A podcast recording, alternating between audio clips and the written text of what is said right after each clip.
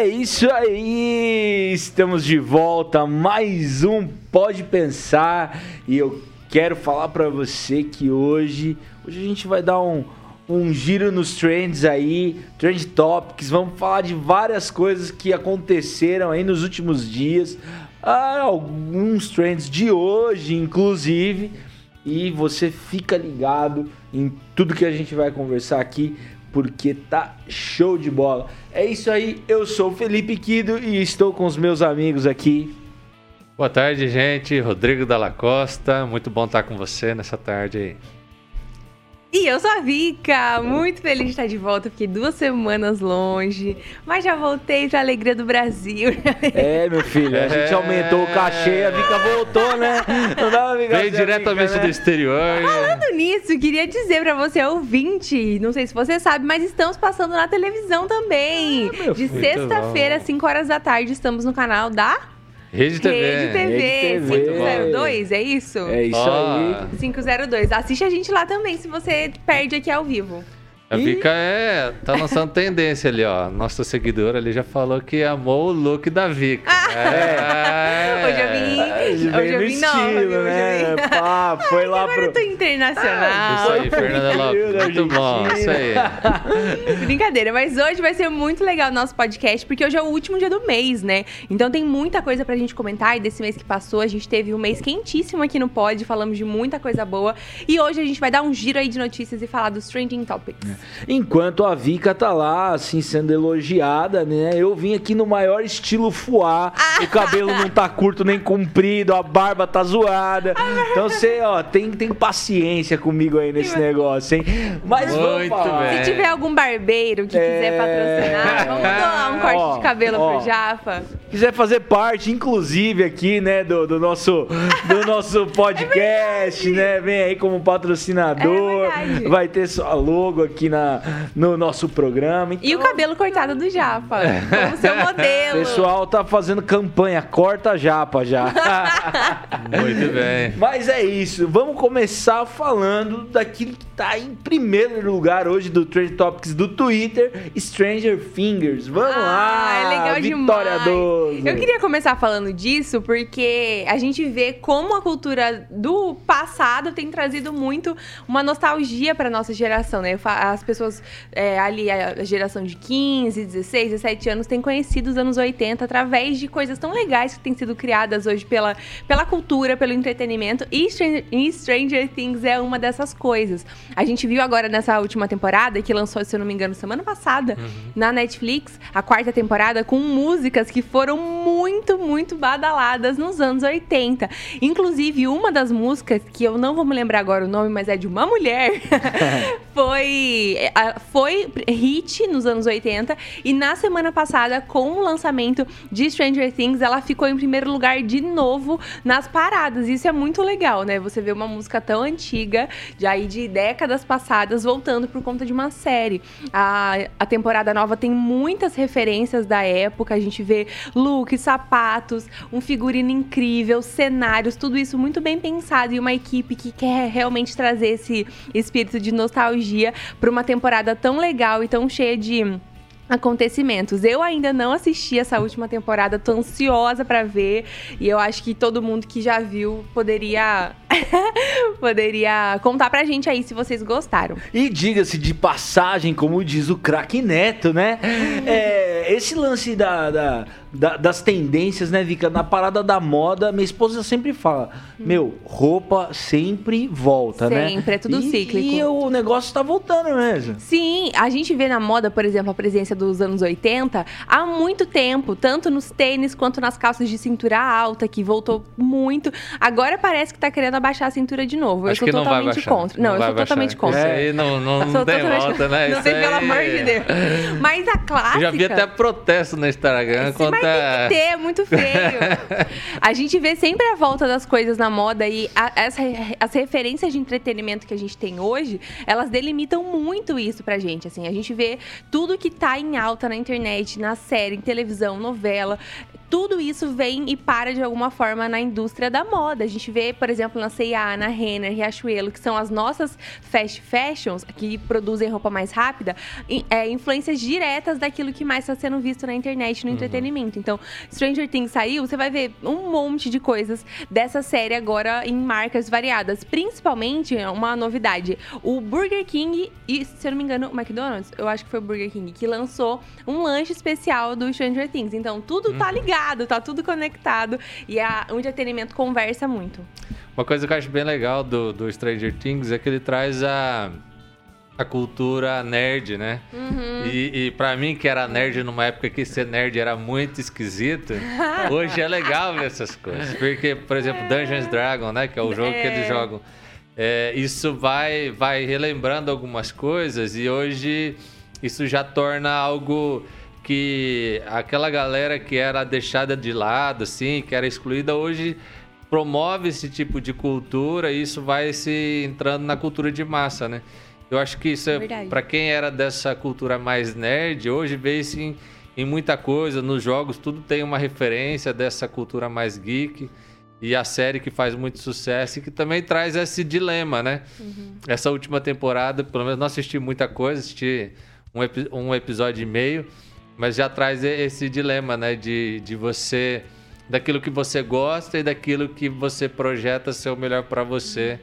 Então tem muitas reflexões na série que são que valem a pena e que eu acho que, que tem a ver com o nosso mundo hoje, né? Uhum. É, aquilo que você deseja, aquilo que você gosta de ser e aquilo que você acha que seria melhor para você ser, porque os outros valorizam isso. Nossa, né? O que que para você vale a pena? Aquilo é. que você acredita uhum. ou comprar a ideia dos outros, né? Então isso isso nos leva a uma reflexão que eu acho que é bem propícia para esse tempo e que é, uma vez a gente estava conversando sobre a pandemia, né? Isso também tem revolucionado o mercado. É, muitas pessoas por, pelo home office, né? É, passaram a, a, morar em outros lugares que sempre quiseram morar, Verdade. mas não tinham essa possibilidade foram morar na praia. É, os imóveis em Orlando super valorizaram porque as pessoas queriam morar lá, mas não tinham a possibilidade. Agora estão mudando para lá uhum. com o home office. Então, assim, existe uma série de valores que eles vão mudando conforme a tecnologia e, e, e a reflexão que a gente vai fazendo, né? Uhum. É daquilo que a gente espera e daquilo que a gente almeja e, e, e quer para as nossas vidas. Isso é bem interessante também. Esse negócio do nerd que você falou também é legal de pensar que realmente a perspectiva mudou muito. Eu não sou velha, né? Eu tenho 25 anos, uhum. mas eu... Na... Nem nasceu nos anos 80, Nem né? Nem nos anos 80. Mas eu me lembro de assistir filmes em que, por exemplo, o nerd era justamente o cara mais zoado, o cara... Uhum. É, nossa, ninguém quer ficar perto dele. Ou então que se aproveitavam dele para tirar boas notas. E hoje eu vejo que tá muito em alta a, o estigma da inteligência. Sim. Hoje a gente não vê mais como legal o cara bonito e burro, por exemplo. A gente vê uma coisa completamente péssima. Nem forte e bobo, né? Nem, exatamente, a gente não quer mais isso. A gente quer, por exemplo, a gente vê hoje com aquele o estereótipo padrão das pessoas do coach da internet que tá tão em alta, é justamente o cara que é bonito, que é rico e inteligente. Uhum. É a pessoa que senta numa mesa e fala de política, de história, de arte, de entretenimento, e ela sai e ela consegue se encaixar achar em vários lugares. E a internet, ela dá essa possibilidade pra gente. E aí, pra ficar perfeito, tudo. só faltava ser crente. Com certeza! é isso! E aí, o que falta? Jesus! Mas sabe uma coisa que é interessante, assim, pelo menos do meu ponto de vista, é que, por exemplo, é, quando eu era criança, os esportes eram os esportes físicos, né? Então, uhum. basquete, futebol e tal. Hoje, os e-games, né? Os esportes eletrônicos, eles estão ganhando muito espaço, né? É e verdade. esse tipo de Hoje a indústria do, do jogo é, roda muito dinheiro no mundo e ele tem um grande espaço hoje. Na televisão está começando a introduzir esse tipo de, de, de, Isso é do mundo geek, é do mundo do, mundo do nerd, né? É verdade. E isso começa a ter um, um, um lugar na, na, na, grande, na grande mídia, no, no grande público, né? E, e, isso, quando eu era criança, era uma coisa assim, nossa, o cara nada a ver, vai ficar o dia inteiro no videogame, vai ficar o dia inteiro no, no computador. O computador nem tinha direito, então assim... Jamais seria um trabalho, né? É, e hoje isso começa a mudar e, e, e, isso aparece na, na sétima arte, né? No, no, a série não é uma sétima arte, né? Porque não é cinema, mas aparece na na, entretenimento. no entretenimento como algo que é bacana, que é legal. Então você vê a mudança de paradigma conforme Os, porque para eles, na série, ser nerd é ruim. Uhum. Mas há uma identificação com o público com justamente os nerds da série, né? Então, e que... eu vou ter que ser resgatado nesse nosso tempo, porque é. eu gostava de Street Fighter, Mortal Kombat, viciado em Rambo 1, 2, 3 e todos os outros.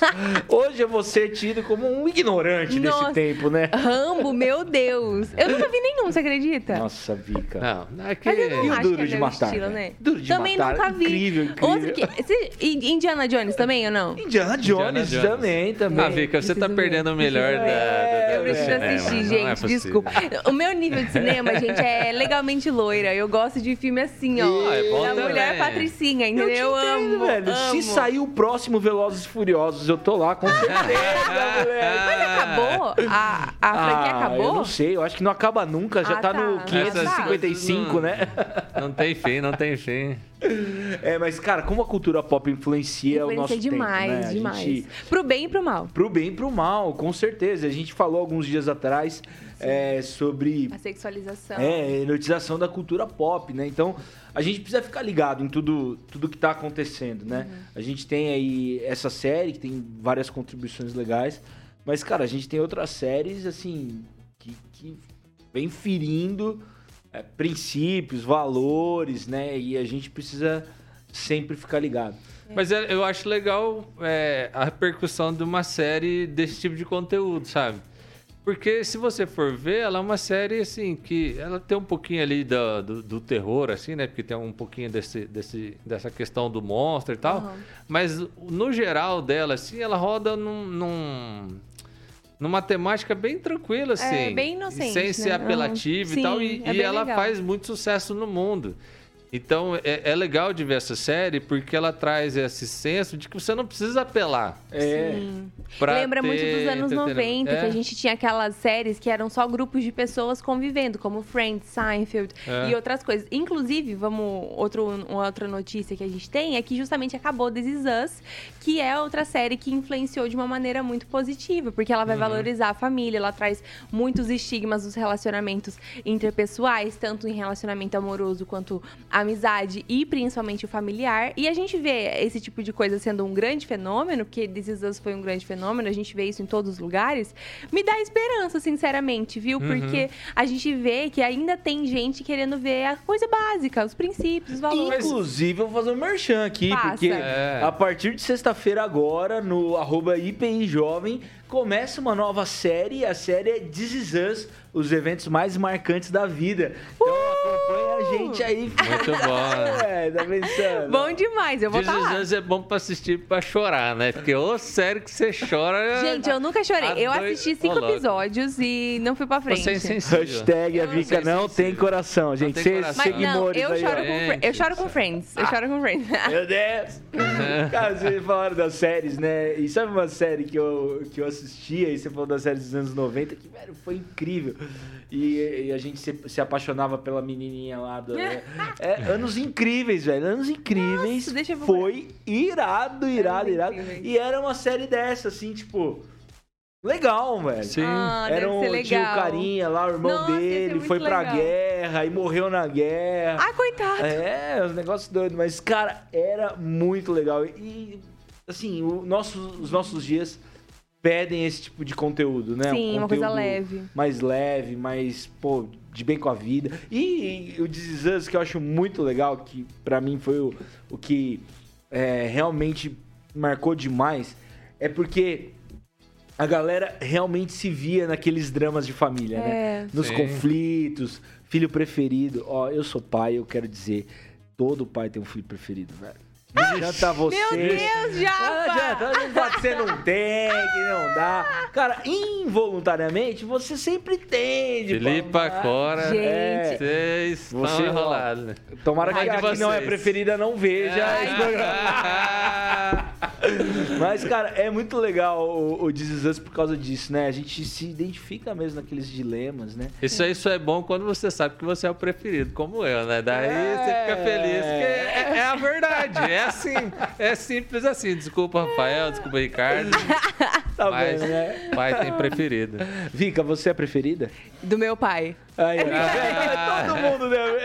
É, lá em casa, óbvio, eu também sou o preferido, né? Mas é engraçado isso, porque a gente se conecta com esse tipo de série, porque a gente entende, a gente, eu acho que, eu vejo isso na minha vida, eu me conecto, com- me conecto com esse tipo de entretenimento quando eu falo, meu, eles estão vivendo uma coisa que faz eu não me sentir sozinha no meu drama. Porque tem coisas, meu, que você não sai contando pro, pra ninguém perto de você. A- a- um dos dramas da vida adulta é que por mais que você tenha amigos próximos, tem aqueles BO da sua vida que você não quer compartilhar com ninguém. Tipo, sua mãe gosta mais do seu irmão. É, tipo isso. Você acha que eu vou. Você acha que eu vou chegar e falar isso pras minhas amigas? Eu não vou. E aí você vê isso numa série, é muito bom, entendeu? A gente. Eu, eu acho muito legal. Eu vejo isso, eu falo. Friends é uma série que eu me identifico muito justamente por isso. Porque eu me, é, me relaciono muito com a forma com que os personagens se relacionam entre si e com os problemas da vida. Então é muito legal. Só faltava que eles fossem crentes, seria perfeito. Gente, é meu sonho. Não, de verdade, vamos lá. O sonho da Vika. Eu queria muito ver uma rede de entretenimento toda de pro, pro público crente, com princípios e morais cristãos, só que sem ser aquela qualidade péssima Ah, de sim. filme crente, sabe? E Ai, daquele seria um enredo, Ridículo. assim, que você já sabe onde vai terminar Sim. na primeira cena, né? Não, é, eu queria tanto, gente. Tipo, uma série de moda, por exemplo, falando de Jesus. Ah, Velho, e, e sabe uma coisa que é ruim dos filmes crente? Aqui nós tudo é crente, né? A gente pode criticar, né? pode. Velho, o final sempre é feliz. É. Não tem tragédia. As tragédias que estão acontecendo, né? Tem normalmente um, um final. né? Uhum, Resolvido. Ah, mas ia ser muito desesperançoso, acontece, viu, pá, Japa? né? Ia ser muito Ah, desesperançoso. mas a vida às vezes Não, é mas assim, a- né? Gente, mas Vida. um filme de fé não pode dar errado. Não, mas, cara, a fé é maior ainda em lidando É, com a perda também, é verdade. né? É Não, mas a é fé, a fé é justamente saber que mesmo nos momentos mais difíceis da vida, Deus está conosco. Que é a história do povo no, no deserto, né? É. Tem Cara- coisa mais significativa do que você saber que o teu Deus é o Deus que vai pro meio do deserto. É. Porque essa É ideia de um Deus que é sempre vencedor é uma ideia pagã de um Deus que ele precisa vencer para se provar a Deus. Sim. verdade. Mas um Deus que é o único Deus, ele, ele pode passar no meio das lutas com você e te consolar ali. e Isso ser o melhor para sua vida. É, Cara, e ele- falando em lutas, que situação que a gente tá vendo acontecer lá no Recife, né? Nossa. Meu, muitos mortos, tragédias, Muito. né? E, cara, a galera tá sofrendo. E, putz, eu, eu, eu já fui em duas. Em dois locais de catástrofe, assim, né? Fui, Aham. fui pra Mariana, logo que aconteceu. E fui recentemente pra Bahia, quando teve as enchentes lá. Cara, isso corta o coração, né? Ver a condição das pessoas, né? E é tragédia, né? É a vida Sim. como, como a vida é. Tem coisas que, que a gente não consegue controlar, né? Sim, E a gente vive um tempo onde a gente quer tentar controlar tudo, Tudo. né? tudo. O que dizer pra É, essas o, pessoas, o- né? o- acho que o grande problema né, dessas tragédias que você citou é que existem tragédias que elas são inevitáveis e há tragédias evitáveis, né? Sim. Então, uma tragédia como a, aquela da Barreira de Mariana, Mariana. É, é uma tragédia evitável. Na verdade, até uma tragédia que já se sabia que iria que ia acontecer. né? E esse é o grande, esse é o grande problema das, das big empresas, assim, né? Existe um, Capitalismo selvagem. é, não, existe um cálculo, né? Existe um cálculo que se faz em cima daquilo que é mais lucrativo e você opta sempre pelo maior lucro, né? Um, um grande problema de você do, do sistema que a gente vive hoje, por exemplo, se você é um acionista da bolsa, é que você não se importa o que, o que acontece com a empresa. A única coisa que você quer ver é aquele númerozinho subir de valor. E isso traz é, um, um- o pior do que um mundo governado por governos é um mundo governado por empresas, porque empresas elas não se importam com as pessoas. Não que os governos se importem tanto assim, mas se importam mais, porque são mais sensíveis à, à visão pública da coisa, né? E até mesmo nessa perspectiva de governo, né? Da mesma forma que uma empresa ela prevê o, o risco, como foi o caso de Mariana, né? Uma situação que poderia se, ter sido evitada. É, a gente tem na questão da governança essa tragédia anunciada também, né? Porque eles têm uma, uma um mapeamento né? de, de habitações, de locais impróprios, de risco, de deslizamento de terra.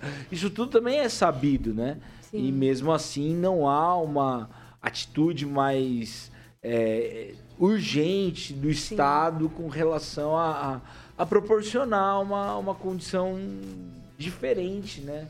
Para essas coisas. Fico... É, é, é duro porque essa, esse pensamento leva a gente para muitos lugares. Porque, por exemplo, a gente lembra da história da, da Boate Kiss. Uhum. E ela também foi um erro humano. Uhum. Também foi um caso de duas empresas que foram irresponsáveis. A do... A banda, né, que usou os, os negócios que não poderia ter usado.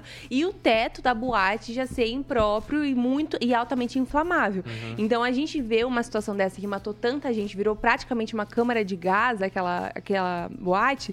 A gente também se pergunta, tipo quantas pessoas que correram risco por tanto tempo entrando naquele lugar sem saber se um dia aconteceria aquilo. Como uhum. que ninguém nunca fez nada? Assim como olhando para a situação de hoje lá da, de Recife, muitas casas estão construídas em lugares que eram de alto risco, uhum. perto de montanhas, de lugares onde facilmente teria um desabamento grande. Quem, perce... quem, quem nunca olhou para aquilo e falou, gente, isso aqui pode dar muito errado? Só que se você olha para uma favela, por exemplo, uma favela também pode. Claro. Então é muito duro, porque a gente também vê que, infelizmente, em momentos assim, tudo hoje vira direita e esquerda, né? Então você Sim. vê, por exemplo, se uma pessoa fala, não, porque essa casa não devia estar construída onde está, se ela não imediatamente culpabiliza o governo, ela já é, ah, sua bolsominion, não sei o quê. Ou então, o contrário, se a pessoa tá lá revoltada xingando um governo, ela é imediatamente lulista. Então é muito não dá para entender o que fazer. Porque, por exemplo, se a gente tivesse um outro governo, se a gente tivesse hoje, então, com a presidência do Lula, que seja, isso também poderia ter acontecido da mesma Sim. forma. Como acontece, como né? Acontece, e aquelas casas não estão ali há pouco tempo. É. Não, é. As coisas, elas não... É, é, essa... essa é, parece que as coisas são feitas para dar errado, né? Então, Porque... essa é a questão. Até Porque... quando? Como que você você, você teria que ter uma estrutura, né? Porque, por exemplo, não poderia estar as casas ali. Sim. Né? Mas ao mesmo tempo poderia ter sido feito alguma coisa, poderia ter tido uma intervenção, poderia ter, ter, ter tido um deslocamento daquelas pessoas para outros lugares. Um evacuamento, e, é. Por exemplo, uma coisa que, que às vezes né, é pouco feito, mas é, por que, que não, não se libera terrenos né, de, de, de lugares? É, assim, é, a coisa é muito complexa, mas mas existem lugares que não poderiam ter habitações de jeito nenhum. Mas isso é um problema. essas grandes questões que a gente tem também levam a gente para a situação que aconteceu na Praça Princesa Isabel, é, Praça da Sé, né, lá em São Paulo, Sim. com os moradores de rua, por exemplo. O que fazer quando já está no ponto que está? O que fazer com aquelas pessoas? Tirar elas dali não é resolver um problema, é mudar o problema de lugar. Mas como que resolve esse problema se ele envolve tantas pessoas? Como resolver o problema de um futuro deslizamento em um lugar que também é tão perigoso quanto a situação que a gente viu agora? Como impedir? Quem pode fazer isso? São perguntas para é mim porque, que parece tudo sem resposta. Mas é porque existem coisas que elas são impopulares. Por exemplo, você chegar lá e falar assim, gente, vocês vão ter que sair daqui, não importa para onde vai. Isso é impopular. Quem quer fazer é. isso? É. É, aí, ah, não, mas vocês têm que sair. Também, né? É, mas vocês, vocês vão sair daqui vocês vão para um, um lugar. Da onde sai esse dinheiro? Uhum. Então, assim, hoje a gente viu, né? É, hoje foi o último dia que você trabalhou para pagar o, todo o imposto que você deve pro, pro governo, né? A partir Sim. de amanhã você vai trabalhar para você mesmo.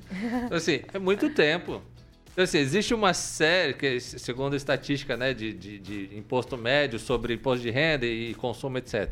Assim, existe muita coisa que, que elas são tão complexas e, e elas têm, geram opiniões tão diversas e, e ah, muitas vezes impopulares que quem, quem precisa fazer não tem o interesse de fazer porque isso vai ser ruim. E deixa para um, e, e passa, vamos tentar passar para o próximo para ver se cai a bomba estoura a batata quente, né? Deixa é, passar para ver se vai o outro na mão de quem. É o caso dos moradores de rua de São Paulo. É. Muda governo atrás de governo, a situação não não muda e um que tenta mexer, por exemplo, o Dória uma vez, ele teve uma atitude péssima que foi a de jogar água no, nos moradores de rua, né? uhum. né?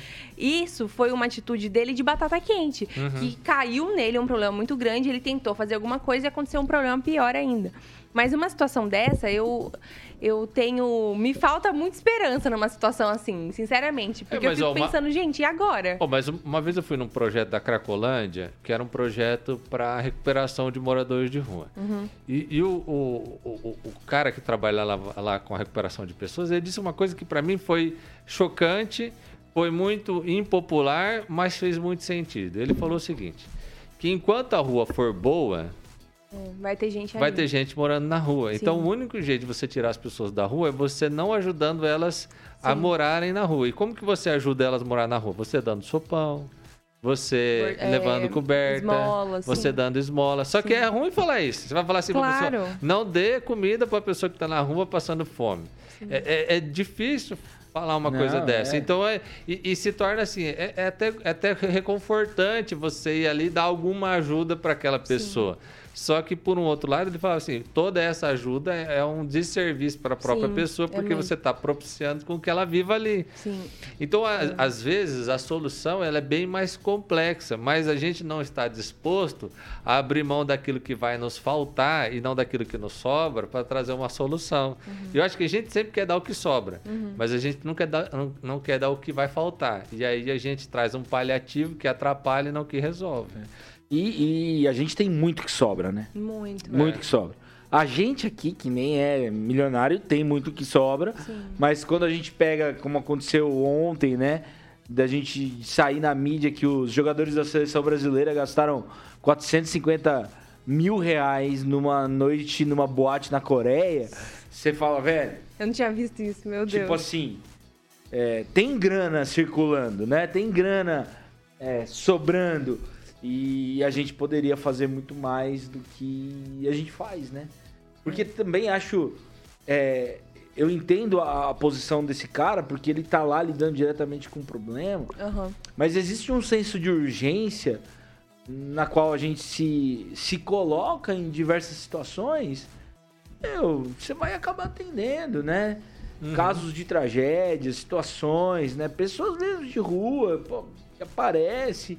E você, às vezes, você tem ali a condição de, de ajudar, mas, meu, tipo, você não, você não vai estender a mão, você não vai fazer. Você não...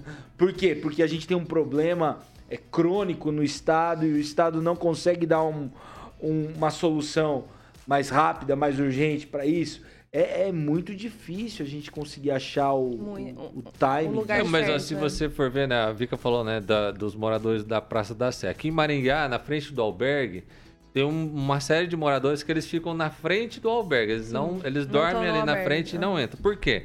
Porque para entrar, eles precisam largar tudo que eles têm que é ilícito lá dentro. Sim. Então eles têm que se, se descartar e eles não podem usar droga, não pode beber lá dentro. Tem regras, tem que tem, tem toda uma normativa. E aí, então, eles ficam ali fora, eles não entram. Então, assim, de certa forma, às vezes, existe também uma responsabilidade. De certa forma, não, existe uma responsabilidade da, daquela pessoa que está naquela condição. Claro. E que se a gente assumir, se você assumir a responsabilidade dela, você também traz um prejuízo. Eu acho que, assim, é, é difícil falar num tempo como hoje, que tudo se polariza e você é rotulado disso ou daquilo. Sim. Mas existe uma responsabilidade de todos, existe uma responsabilidade da- das autoridades, existe uma responsabilidade né, da, da pessoa, existe uma responsabilidade da sociedade, da família. Então, é, e, e- alguém precisa e- e ser agente de transformação nessa realidade para que ela, ela seja transformada. E eu creio que, que nós podemos ser. Ah, Mas a gente tem que se comprometer. Vai, vai custar. E não vai Sim. custar só dinheiro. É tempo. Vai custar tempo, vai, vai custar talvez a sua sanidade de lidar com realidades que, que são, São difíceis, que são adversas, que vão te surpreender e te constranger. É, eu tenho ainda a sensação que, que apesar dessas responsabilidades, né? é, a responsabilidade do do cara que tá nessa condição, né? Sim. Da condição da rua. Ou o cara que tá sofrendo agora porque a casa Sim. dele desabou e tudo É. mais. É, ele tem uma parcela, mas eu ainda o considero a vítima dentro Sim. desses processos, Sim. assim, né? Claro, você tem um ou outro caso do cara que tinha condições, que tinha toda uma estrutura e que não foi a vida, entre aspas, que o projetou ali, né? Mas eu, eu penso que tem muita gente que não teve uma outra uma outra chance, cara. Sim, as portas se fecharam, né? Eu assisti essa semana no Globo Globo News que chama? Eu não sei, não acho que não foi nesse canal, mas é um, um programa que chama Cidades e Soluções. É muito legal. E Uhum. eles fizeram uma- um programa só sobre a Praça da Sé. Por isso que tá bem fresco isso na minha cabeça, Uhum. que eu assisti e fiquei bem impressionada. E eu, eles entrevistaram um ex-usuário de crack, em que eles perguntaram pra ele por que, que ele decidiu sair da rua. E é- ele era morador da Princesa Isabel, que é a, uma- a praça na frente da, da Sé. E ele falou que o que aconteceu com ele foi que, primeiro, ele viu um amigo dele, que era usuário, conseguir sair. Então, a primeira coisa que ele pensou foi: se ele consegue, eu, Eu também consigo. Uhum. E o que aconteceu? Ele conheceu um pastor que é, é, acho que voluntário geral, alguma coisa assim. Ele gerencia uma casa de sopão que leva comida pra eles na rua. E ele foi conversar com esse cara, ele recebeu a comida, comeu. E ele sentiu vontade de conversar com o pastor. E ele começou a conversar com o pastor e o pastor e ele perguntou pro pastor se ele poderia ser voluntário na casa. Só que ele não tomava banho há meses, ele tava com cracudo ainda, ele usou essa palavra, ele ainda era viciado. Ele só tomou esse passo de perguntar se ele poderia. E ele disse que o que fez ele decidir que ele ia sair foi a resposta do pastor. O pastor dele abraçou e o, pastor abraçou, disse: "Vem, você, a gente vai te dar roupa, a gente vai te dar um banho e você vai ser amanhã o nosso voluntário principal. A gente quer você com a gente". Uhum. E ele disse que ele ter visto alguém que olhou pra ele, Uhum. porque, meu, o morador de rua, ele é totalmente invisibilizado. A gente não olha pra- com olhos. A gente vê, mas a gente não olha o morador de rua. E esse pastor olhou pra ele. E ele disse que isso foi, assim, a- o divisor de águas na vida dele. Ele falou, aquele pastor me aceitou e por isso eu falei, a minha vida pode mudar. E isso me impactou muito, porque eu também penso, meu, mu- muitas vezes a gente ajuda... Eu já fui dar comida na rua, por exemplo. E mesmo quando você tá ali dando comida na rua, às vezes você não tá querendo fazer o depois da comida. Às vezes você só quer dar comida falar, e dormir com uma paz no coração de que você deu comida pra alguém. Quando na verdade. Leva pra sua casa. Exatamente. Quando, na verdade, o que você deveria fazer é olhar para aquela pessoa e enxergar nela um ser humano. Enxergar nela alguém que é que foi criado por Deus. en- Enxergar alguém que é a imagem e semelhança de Deus. E é muito duro a gente sair da nossa bolha, porque, como o Rodrigo disse, vai custar muito a gente Vai fazer isso. Não é só você abraçar a pessoa e é isso. Não, você precisa ajudar, você precisa pensar o que eu posso fazer que é mais do que isso. Então, existe uma parcela em todos nós que a gente poderia fazer, existe uma parcela no coração de cada um desses moradores de rua e que de aceitar ajuda, de querer viver uma transformação. E existe também a parcela do governo, de parar de viver com esse assistencialismo barato em que para no sopão e não faz mais nada.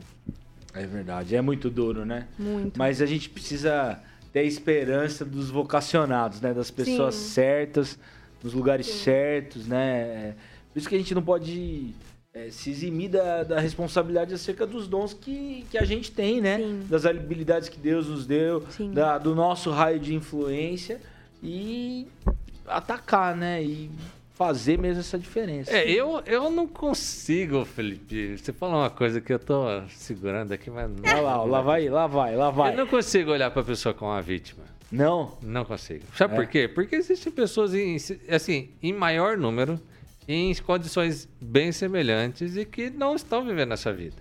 A maioria da população brasileira é muito pobre. A maioria da população brasileira teve baixa instrução, mas a maioria da população brasileira não vive em situação de rua. Eu, eu, eu entendo que aquela pessoa ela passa por uma luta, que ela não teve as melhores oportunidades, mas vê-la como uma vítima é meio que aceitar a condição e a falta de protagonismo que ela pode ter na vida dela. Eu não consigo ver assim, porque senão fica muito difícil e fica muito cômodo para a pessoa. Eu acho que ela tem é, que se é ver. do outro, né? Eu, eu, eu acho que ela tem que se ver como responsável daquilo, porque se ela não se vê como responsável, por exemplo, se um, se um dependente químico não se vê responsável da sua dependência química e não se vê responsável pela sua recuperação, você não recupera ele. Sim. Ele verdade. precisa ver que ele entrou naquele caminho, que ele é que vai trazer a solução. E, E, aí só ele pode mudar a se- própria vida. Ó, por exemplo, quando as pessoas eh, tem, tem determinadas situações que, por exemplo, acontece um fato na família e aí para resolver a situação, a, a, a- o, o, o modo de resolver é assim, não, então você vai ter que fazer terapia. E aí quando esse, esse sujeito ele vem para terapia porque está sendo obrigado pela família, não adianta nada.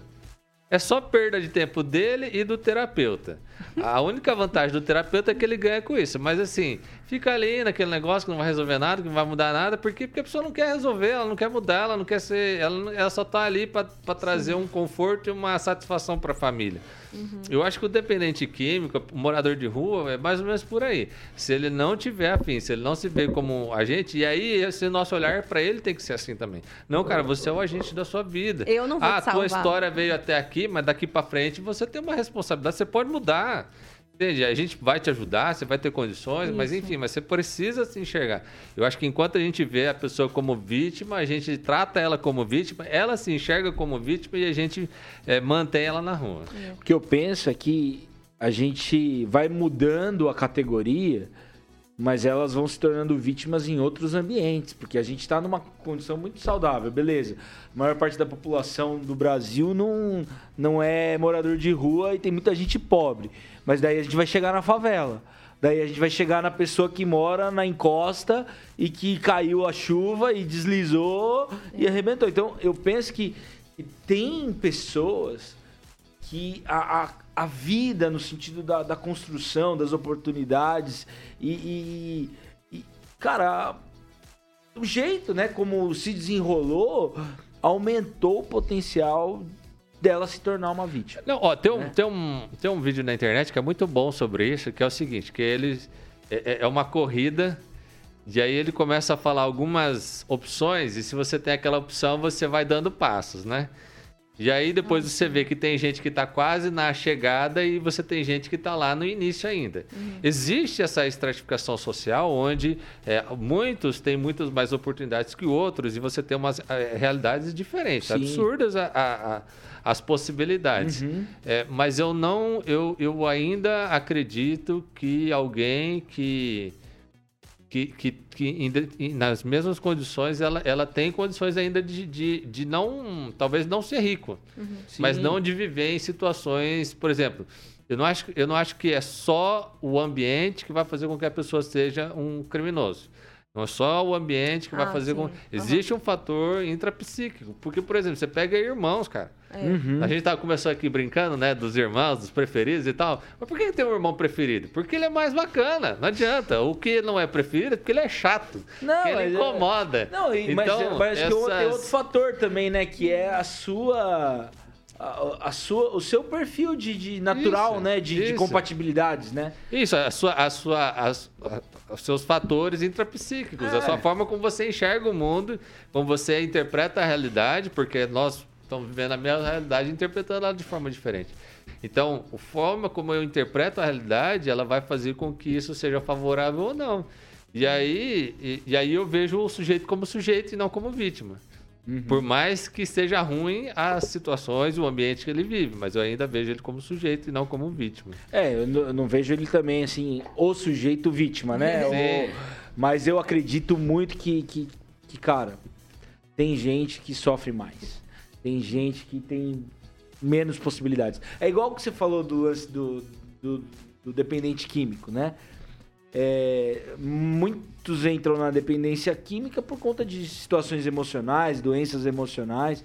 E aí você tem uma condição biológica que o cara, o cara tá na negativa, o cara não tá produzindo hormônios, é, a química do corpo dele não tá deixando ele zero a zero uhum. para ele tomar uma decisão tipo mais saudável dentro da, das circunstâncias, né? E, e aí nesse sentido eu acho que, cara, a gente projetar, às vezes, uma responsabilidade é, na pessoa é, é, entrar numa lógica meritocrática e a gente se distancia até de uma lógica da graça numa dessa. Porque se fosse contar aí a lógica da graça, velho. Se não fosse a lógica da graça, o que seria de nós, né? E essas pessoas, para mim, elas precisam mesmo da graça de Deus, da nossa graça, muita graça. muita é, graça. Tem situações que eu vejo muito mais claramente como uma situação de vítima e injustiça, como por exemplo a situação que a gente viu do, é, do homem que foi assassinado pelos policiais rodoviários federais é, de uma forma tão tristemente em Sergipe. Nesse caso, por exemplo, eu não tenho outra palavra para essa situação, uhum. senão de injustiça e de que ele foi uma vítima. Não, não tenho o que dizer. Eu assisti os vídeos, me arrependo profundamente e eu vi a forma com que ele foi jogado no chão, amarraram os pés dele como se ele fosse um leitão, assim. Ele foi amarrado como um leitãozinho. Uhum. E aquilo eu fico pensando o que foi aquilo, sabe? O que situação foi essa? E depois eu também assisti uma, uma reportagem que entrevistam a mãe dele uma senhorinha assim, e ela só ficava se perguntando por que mataram meu filho. E ver uma situação dessa, isso sim é o que mais me deixa com sensação de meu, a pessoa que as pessoas ali intituladas que poderiam estar gerando segurança, proteção para um cidadão, matam um cidadão de uma maneira tão fria e perversa e depois ainda somem. E aí eu li o, o, o boletim de ocorrência que eles mesmos, mesmos fizeram e falaram que ele foi imediatamente socorrido no hospital, assim, como se os policiais tivessem sentido uma ótima posição de misericórdia, levando o coitado que estava morrendo pro hospital como se eles mesmos não tivessem sido os culpados, os causadores, os causadores da né? quase morte. E aí eu fico pensando, numa situação dessas, por exemplo, eu acho que não tem como a gente medir sofrimento, é impossível fazer uma coisa dessa. Mas a sensação de impotência deve ser tão grande quanto a de um deslizamento de uma casa, assim, de uma menina, uma criança de 7 anos que morreu por exemplo, um pai que consegue se salvar e ver a sua menininha morta ali no Nossa. meio do, dos escombros. E imagina, é a mesma coisa dessa senhora que um dia acordou, deu comida, eh, café da manhã pro filho que morava com ela, achando que estava tudo bem e de repente ele nunca mais volta para casa porque ele foi brutalmente assassinado. Essas notícias me fazem sempre voltar para o mesmo lugar, que é meu, se não for Deus na nossa vida, se não é Jesus, não tem nada assim que console o coração de uma pessoa, porque não existem palavras, não existe nem justiça humana, eu acho, que possa resolver algo assim. É. Sem contar que nesse caso específico ainda tinha a questão dele ter uma demência, ah, é né? Verdade, o cara ele tomava não, remédio controlado. É, não, não, tinha uma condição é, de sã mesmo, Sim. né? Então é, é muito duro. Ao mesmo tempo a gente pega aquela outra notícia dos policiais que foram que foram mortos, né? É, também, Ali também. também. A sociedade está perdida, o mundo jaz no maligno. Mas, mas não é. O Brasil, a gente, a gente vive uma guerra. É, é, é difícil. Eu, eu acho que assim, ó. Eu, eu tenho um apreço muito grande pelo policial. Eu também. Porque o policial, ele é o escudo da sociedade. É. Né? Ele é o cara que está ali, que, sem, que, que, que corre o risco de vida para que você tenha uma certa segurança. E lógico, a, a situação lá, ela é, é, é, terrível. No entanto, que, que abafaram o caso e, e hum. nem, nem defenderam, e ficou por isso mesmo. Se fosse algo questionável, teria uma, uma, uma, uma defesa. É, e... Só o presidente que passou um pano, né? Vamos deixar aqui é, claro essa é... situação aí, vai. Vai, ah. beleza. Mas, mas, mas assim, cara, é, a situação do policial no Brasil, ela é deplorável. Ele, ele não é muito treinado, ele não tem muitos equipamentos, ele, ele muitas vezes está tá lidando com uma situação de alto risco. É, em outros países, por exemplo, se o bandido está com um determinado, uma determinada arma, ele não é enquadrado num, num crime é, civil, ele é enquadrado num crime de terrorismo. E a, uhum. e a uhum. lógica do, da tratativa, da tratativa é de terrorismo. Então, assim, eu acho que o, o, a gente, por exemplo, no Brasil lida com uma situação que é uma guerra dentro uhum. da cidade. Sim e que o policial ele ele ele está enrolado. Eu acho que uma das piores profissões para se ter hoje é ser policial ou, ou ser agente penitenciário, porque você não tem amparo nenhum, existe uma cobrança muito alta, existe uma vigilância e, e, e você pode ser punido no exercício é, mais certo da, da, da tua profissão, você pode ser punido e preso por conta disso. Então, assim, eu olho para essas situações de uma forma lamentável, mas de certa forma eu me compadeço desses policiais também. Porque é, existe. Eu, eu, eu não seria esse cara, uhum. sendo muito honesto. Né? Hoje, se, se alguém falar assim, ô, Rodrigo, quer ser policial? Eu uhum. vou, você vai ganhar 50 mil reais por mês. Não vou. É, eu também não. Ah, vai ganhar 100 mil reais por mês. Não vou. Eu não vou fazer isso, cara. Eu não tenho estômago, eu não quero pôr minha, minha vida em risco, eu não quero enfrentar essas situações, eu não vou fazer esse tipo de coisa. Você sabe que naqueles mais... testes de orientação vocacional deu para mim isso aí, bombeiro, policial, não, agente. Mentira. aí ele escolheu pastor. Ai, meu Deus, cara, é, é, errado. É, é, muito difícil. E outra, a gente vê às vezes né, o policial ali com uma pistolinha, um cara com uma metralhadora. É. Nossa, é verdade. E, e, outra, por exemplo, a lei do Brasil, você vai abordar o sujeito, existe uma série de, de protocolos. Eu já vivi nos Estados Unidos que o cara arrebenta o. o, o assim, não, não é que mata, né? Mas vai lá, quebra a porta, quebra o vidro e tá tudo certo. A população tá apoiando, tá tudo feliz. Aqui no Brasil, não, não tô falando desse caso, mas tô falando assim, de alguns casos que o policial vai ali, fala alguma coisa, a televisão arrebenta com o policial. Uhum. Fala assim, ah, esse policial é grosso, é estúpido, uhum. é, abusa da autoridade. Então, assim, eu, eu, eu fico, assim, compadecido com a corporação porque de certa forma essa essa reportagem ela repercute no Brasil como se o como policial fosse ruim. É, é, não é sobre e, os e, indivíduos mas sobre o grupo. É e eu acho que não sabe? Eu tenho um é, apreço é, muito grande pela polícia. Eu acho que que graças a Deus que tem a polícia, sim, graças a Deus sim. que a gente é protegido, que a gente tem um país aí que tem homens guerreiros e mulheres guerreiras para enfrentar uma realidade que eu não enfrentaria. Isso é verdade. E que infelizmente em todas as profissões nós vamos ter aqueles profissionais que não deveriam estar ali, que não uhum. passariam no psicotécnico se fosse é. né? E que estão é. fazendo a coisa errada, né? Estão no lugar errado, fazendo a coisa errada pelo motivo errado. E aí, lógico que é ali numa situação onde você tem poder, né? Você uhum. tem arma. É, mas, mas quantos, quantas mortes não foram por uma canetada e que a gente não saiu na mídia. Olha, essas mortes foram pelo peso de uma caneta e foram. Uhum. Eu, nesses casos, eu já não tenho tanta graça, não. Não tenho tanta. Não enxergo esse, eu enxergo a corporação como vítima, muitas a vezes. A corporação, sim. Mas esses indivíduos. É, esses eu, eu também não, tenho. Eu tenho muita dificuldade. Porque, para mim, ainda mais tratando a PRF, eu acho que é um nível ainda de exigência para se chegar nesse lugar maior de capacidade intelectual. As, as provas são muito difíceis. Então, assim, eu, eu tenho plena convicção que os profissionais que passam num concurso público e chegam nesses postos são pessoas qualificadas que tiveram condições de atuar de uma maneira diferente e não atuaram. Uhum. Né? Inclusive, conversando com policiais federais, amigos, os caras não, cara, ali não tem jeito. O que a gente quer é que esse tipo de profissional seja expulso da corporação. Sim, com certeza Porque eles depõem contra o que é verdadeiro. O que é real, Isso pega né? muito mal, porque Sim. você vê pega as mal pessoas, demais. as pessoas já, a gente já tem aqui no Brasil uma, uma coisa de odiar policial Sim. que é péssima, Péssimo. que eu sou totalmente contra. E aí casos como esse favorecem muito esse discurso de que policial no Brasil não presta, e isso é mentira. A gente tem muitos exemplos muito muitos, bons. Muitos, e tem muito policial que morre, velho. Sim. Eu mas, vejo, mas, né, o... mas, ó, se você olhar no é. geral, como que a mídia trata.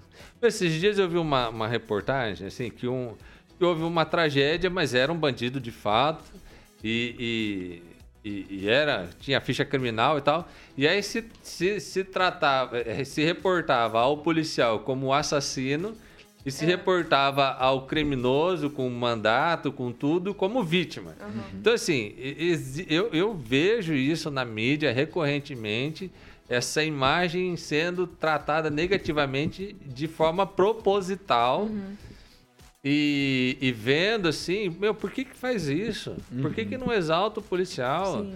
Né? O, o, o, o, candidato, né? Ele, eu, eu lembro aí do, do Luciano Huck que falava assim, não, porque nós vamos desarmar, porque não sei o quê, porque não pode esse negócio de arma, não sei o quê, mas o segurança dele é armado. Uhum. Então, Aí, assim, ó. existe uma hipocrisia de, de, um, de um, uma narrativa que, para mim, é muito ruim. Sim. Então, assim, e o assim, outro lado a gente não Eu vê, não né? acho que tratar desses homens que fizeram isso é tratar da polícia é tratar de Sim. dois indivíduos ali. É, criminosos. Doido, né? dois criminosos. Como criminoso. Não, agora, não, agora, jogar junto com isso o nome de pessoas que são que, que, que né? garantem a, a, a, nossa segurança, a, nossa, segurança, a nossa paz. Sim, sim. Eu acho que isso é desleal. Sim, é e, e, eu tenho visto isso acontecer é e, e usar esse fato desconsiderando um monte de outros fatos no Brasil de alta Sim. periculosidade que é tratado de forma certa e, e fazer isso eu acho muito desleal. É verdade. Eu fui na rota lá em São Paulo, eu visitei o, o batalhão, né? Fui lá. E lá tem um memorial muito grande de todos os policiais que morreram em combate, que foram majoritariamente assassinados por bandidos. E é muito grande esse memorial. É é uma parede altona, assim, e tem muitas placas de nomes. Então, esse lado também a gente não vê muito. Cara, tem um, tem um teólogo, hoje ele é um ativista social, chamado Antônio Carlos Costa, que eu admiro demais ele, porque eu acompanho ele há muito tempo e pra mim, na questão do ativismo social, pra mim ele foi um cara muito imparcial na sua crítica, né? Na época da Copa do Mundo, ele rebentou com, com o PT e com, com a corrupção, tudo ele batia forte, né? E, e hoje ele bate forte também no governo atual com coisas que, que precisam ser denunciadas. E, e eu me lembro que o Rio de Paz ele fez é, duas ações no Rio de Janeiro de, de protestos contra a violência. Uma ação é, foi contra a violência contra o policial. E ele colocou lá nas areias de Copacabana e na, na- desculpa, na, na Lagoa Rodrigo de Freitas, né, várias fotos dos policiais que foram mortos. E, e aí pessoas passavam ali e tiravam, vandalizavam aquele, aquele pro- protesto, né? Porque onde já se viu defender policial. Mas em contrapartida, né, ele fez também alguns, algumas ações é, criticando a- as mortes por bala perdida vinda de policiais ou o, o uso excessivo de força por policiais e também foi é, coisas vandalizadas, né? Essas ações sendo vandalizadas. Então hoje a gente está nesse ambiente polar onde a gente não consegue desvestir A as coisas que são que são que estão escancaradas, que são Sim. contrárias à dignidade, dignidade humana e a gente Sim. precisa atacar essas Precisa, coisas, né? precisa. Porque o, a- o humano está sendo afetado, né? As pessoas estão, estão morrendo. Isso é terrível. O Antônio Carlos Costa ele diz uma frase que pra mim é muito legal. Ele fala assim: os filhos de Adão não lidam bem com poder. É Se você deu poder a um filho de Adão, você precisa fiscalizar. E pra mim, é, os governos, é, quem tem muito poder na mão e querendo ou não, quem tem uma arma na mão tem um poder Tem na um mão. poder então assim, mão. o policial, é, querendo ou não, esses caras eles, eles precisam ter esse tipo de, de de polícia mesmo ao redor deles, né? tem que prestar conta, porque eles têm um poder na mão que pode ser um poder letal. Então eles precisam de fato ter cuidado. E os policiais bons, eles querem esse tipo de, de, de, de cobrança que os Sim. proteja, né? Sim, sim. Agora, quem não quer isso, né? O É, policial mas eu acho né? que, assim, é, num tempo. Nós somos um dos países mais violentos. Violentos, é. A gente é violento no trânsito, né? O cara senta no carro, ele se transforma. Ele. Tem uns doidos aí que senta numa moto e vira super-herói, né? Porque é Nossa. randandan e aceleração aí pra com tudo quanto é lado. E depois se mata. Eu acho que a gente precisa um pouco da, dessa cultura aí do. Do Stranger Things aí, de, um, de uma coisa mais light, de Cultura uma de coisa. paz, né? É, de uma cultura de paz, do. E fugir da polarização. De você viver, de você buscar algo que seja mais excelente, né? E no nosso caso, pensar nas coisas do alto. É. Eu acho que nós precisamos ir muito de uma espiritualidade que nos leva para uma prática de uma vida diferente, Na vida transformada. né? De uma vida transformada, onde o policial ele ele é policial, mas ao mesmo tempo ele é um crente, um cristão com princípios do alto Sim. que privilegia a vida e não uma Sim. outra coisa. Tem um amigo meu que ele é PRF e a gente estava conversando faz bastante tempo já, mas falando sobre o evangelho e como isso impactou a vida dele depois na profissão e, e isso é muito legal. É muito legal você ver que que esse evangelho que nós cremos, ele precisa estar conosco em tudo que a gente faz Sim. seja ali assisti- escolhendo uma série para assistir, Seja ali escolhendo a pessoa que você vai votar nesse ano, Sim. seja no, no teu trabalho, na, na tua ação, na tua família, nos dramas familiares aí do This Is É. Us. É, como que, como que esse evangelho ele é prático. Eu acho que uma coisa que a gente perdeu ao longo do tempo é viver um evangelho de domingo, um domingueiro aí. E quando não é um domingo sim, um domingo não, né? É. Mas hoje a gente precisa e precisa muito do evangelho em todas as esferas e que isso traz a, a mudança para as nossas vidas. É isso, Se arrasou. evangelho é uma coisa difícil de traduzir para você, eu acho que o apóstolo Paulo também nos orienta de uma forma que pode ser prática para as pessoas que nos ouvem, né? E é o seguinte: tudo aquilo que deve habitar a sua mente tem que ser de boa fama, Sim, honesto, Filipenses 4. justo, verdadeiro. Então essas coisas vão te orientar, mesmo que talvez você não seja do evangelho, a viver uma vida no evangelho. É isso aí, É galera. isso, muito bom. Bom demais. Segue a gente no Valeu. Instagram, pode pensar oficial, em nossos perfis também apareceram aí durante o episódio. Manda esse episódio pra ge- alguém que você acha que vai ser abençoado por ele, pra discutir com seus amigos, também pra gerar conversa e leva essas reflexões também pra sua vida. Valeu! Valeu demais. Até a próxima. Tchau!